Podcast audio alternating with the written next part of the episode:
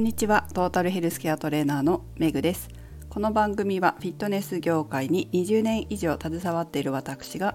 独自の視点で健康やダイエットに関する情報を解説し配信する番組です。本日は意外と知らないコンディショニングの世界体整えてますか？をお送りします。先日健康運動指導士という資格の更新のために講座を受けに行ったんですね。健康運動指導士っていうね資格があるんですよ。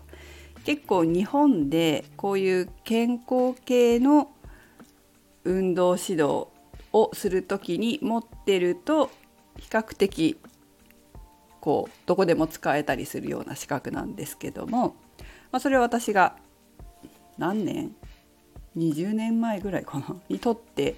まあ、ずっとその資格を保持して勉強したりとかその資格を使って仕事をしたりとかしてるんですけど、まあ、更新するためには5年で更新なんですけど実技10ポイントえっ、ー、と講習10ポイントかな？を5年間のうちに取らなきゃいけないんですね。でその更新が来年あるのでちょっと慌てて ここ何年かでいろいろ勉強しに行ってポイントを貯めてるというような感じなんです。その一環として先週の日曜日に講座講習研修っていうかな受けに行ったんですね。で今回選んだのはコンディショニング系のエクササイズ指導ができるようになる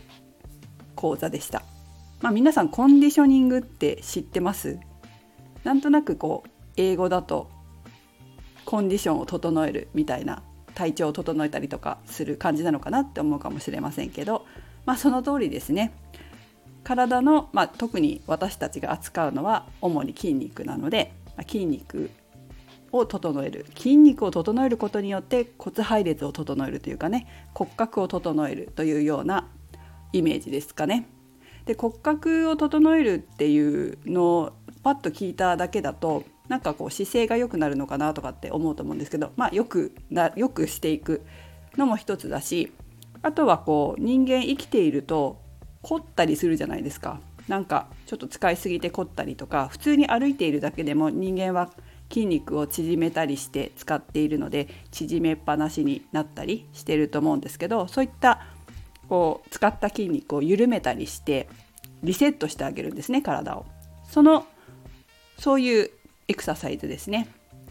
特に皆さんはストレッチポールっていうツールをご存知ですか？円柱状になっていて頭からお尻まで結構ちゃんと乗ってその上でエクササイズをしたりすると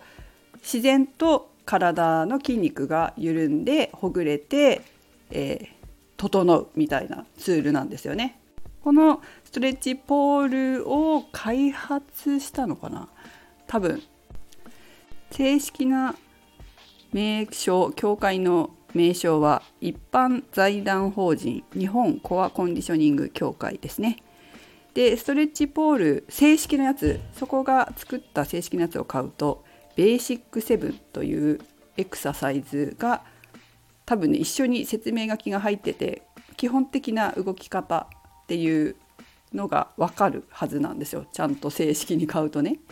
まあ、そこの本当にベーシックセブンのセミナ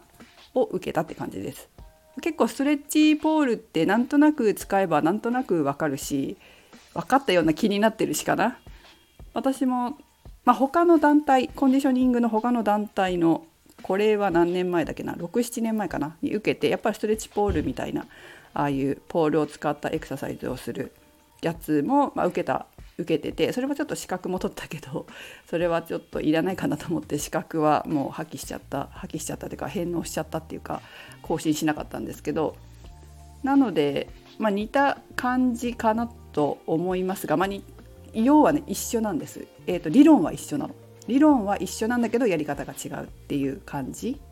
でもまあそのストレッチポールで、まあ、ベーシックセブンっていうのを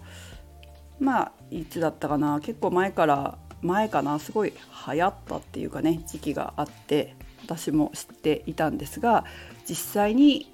こちらの日本コアコンディショニング協会のセミナーを受けたことはなかったので、まあ、基礎からやってみようという感じで、えー、受講させていただきました。で結構ねメルマガとかも取ってて実はちょっと知ってる先生が書いてるっていうことが分かったんですけどすごい勉強になって体のことねあのすごく興味深く読んでいるんですメルマガも。毎週来るのかな。そんなとても勉強になるコアコンディショニング協会さんの講習でした。ということで皆さんはコンディショニング日々整えていらっしゃいますでしょうか？私はですねえっ、ー、とまあ今回ストレッチポールを使ったものを習いましたけどストレッチポールを使わないものもあって、まあ、それがボディポテンシャルという、まあ、それも境界があってそのボディポテンシャル協会のエクササイズは要は一緒なんですよ。中の方までほぐす。えー、とね筋肉をほぐすってもアウターじゃなくてねインナーまでちゃんとほぐれるのでビフォーアフターがすごい分かりやすいんですよね床に寝た寝た時何でもそうなんですけどコンディショニング系のエクササイズでちゃんとしてちゃんとしてるものっていうかねちゃんと中までほぐれるものっていうのはこうビフォーアフターが全然違うんですよストレッチポール乗ったことある人だって分かると思うんですけどやる前に仰向けに床に寝っ転がった時と終わった後に床に仰向けに寝っ転がった時って全然感覚違うんですよ。すっごい筋肉がふわふわになっててこベッドに寝てるかのような硬い床なのにね硬い床なのに筋肉が緩んでるから柔らかい床柔らかいベッド高級ベッドに寝てるかのようなふわふわ感を感じられるんですよ。そしてこう左右差がどんどん減って改善されてたりとかあの立った時の感覚まあ立った時もねビフォーアフターでやると全然違うんですけどこう偏ってた例えばかかとの方に重心が乗ってたとかつま先の方にばっかり重心が乗ってたとか右にばっかり体重乗ってたとかいうのが改善されて本当に左右差がどんどん減って何て言うんでしょう整った状態にしてくれるというのがこういうコンディショニング系のエクササイズですね。こういうことを日々日課にしておくと調子悪くなるっていうことがあんまりないし筋肉が本当に柔らかくなるので柔らかくなるのでこう楽になるっていうのもあるんですけどその柔らかい状態をすぐ作れるようになるなって私は思いますいつも。なんていうのかな？だかちょっと凝ったなとか疲れたなとか思っててもちょっちょってやると、まあ、すぐ戻って、まあ、すぐ柔らかくなってこりがこう減ったりとか良くなったりとかっていうのは本当に感じますね。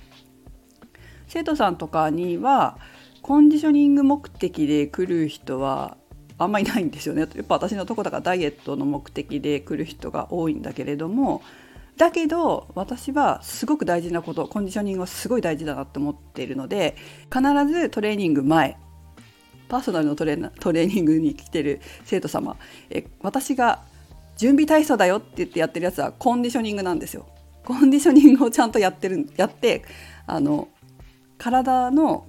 こう体を整えてからトレーニングしてもらってるんですよ。ストレッチじゃないんですよ。コンディショニングなんです。ストレッチやってないでしょ？ビフォー。私はちょっと生徒さんに言ってる話しかけてるけど。あのストレッチじゃないですよ。やるべきは。コンディショニングなんですよ。トレーニングする前にやるべきは骨配列を良くして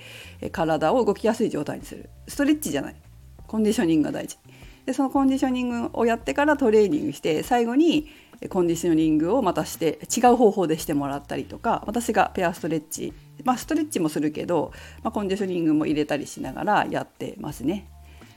そんな感じで、えー、私は自分もやるし生徒さんにもやります必ず。だからだんだん不調が減ってくんですよ生徒さんたち筋肉が柔らかくなっててかつこう筋力もトレーニングでついたりして、まあ、筋肉をきちんとつけながら筋肉の状態もコンディショニングで良くしていくっていうことをやっていきます。だからねそのダイエットしてる生徒さんダイエット目的で運動に来てる生徒さんたちも必ずやってもらうんですよ。いつも言ってるけどダイエットって中断したらダメじゃないですか、まあ、どっか痛くなりました運動できませんってなっちゃったらトレーニング中断するっていう段階でダイエットもやっぱ多少中断しちゃうんですよね。筋肉使えなくなっちゃうから。それはとってももったいないこと。せっかくこれまで積み上げてきたダイエットの成果があるのに途中で運動できませんってなって継続できなくなったらとてももったいないことですよね。なので体づくりっていうのを私はすごい大事にしていて必ずコンディショニングを入れて、えーと、皆さんの体づくりをこうしてるっていう感じです。まあそのダイエットを継続させるための体づくりっていうかなそれも本当に大事だなって思いますよ私はとっても。これにやっぱ気づいたのはそれこそトレーナーになりたてで何年か2年ぐらいした頃とか3年ぐらいまあ23年2年ぐらいかなそんな経ってないかなの頃かなやっぱそういうことあったんですよ。結局そのどっか痛いって言ってトレーニングを中断することになってあコンディショニングもトレーナーとしてできないとダメなんだなっていうことに気が付くわけですよね。そうじゃないとこう途中で生徒さん運動やめちゃうじゃないですかどっか痛くなっちゃうとそうすると健康づくりにとってもダイエットにとっても良くないんですよなのでパーソナルトレーナーとして活動していくんだったらコンディショニングもできないとダメだなと思って勉強したっていう感じですね。はいということで皆さんも是非、まあ、ダイエットだからコンディショニングしなくていいってわけじゃないじゃないですか。体力アップとか、まあ、スポーツそれこそ本当にトップのスポーツ選手なんか絶対やってますから何しろそういう協会の人たちは私が知ってる限りはトップのプロスポーツ選手たちにコンディショニング教えてるんででスポーツ選手はややるけど私たちはやらなくていいってことはないでしょ？私たちは程度は違うかもしれないけどやっぱり日々のコンディショニングを整えるっていうことは痛みを予防したり毎日健康で元気な肉体で生きるためにも必要なことだと思いますので是非コンディショニング取り入れてみてください。調べると出てくるかなとは思いますよ。私もね動画上げてるな上げた。インスタグラムに何個か載せてますね動画。それこそコロナで暇だった時にやってたよ。なんか緩める系のやつ。動画インスタグラムをほじくり返せば何個か出てくると思います。まあ機会があればチェックしてみてください。それではメグでした。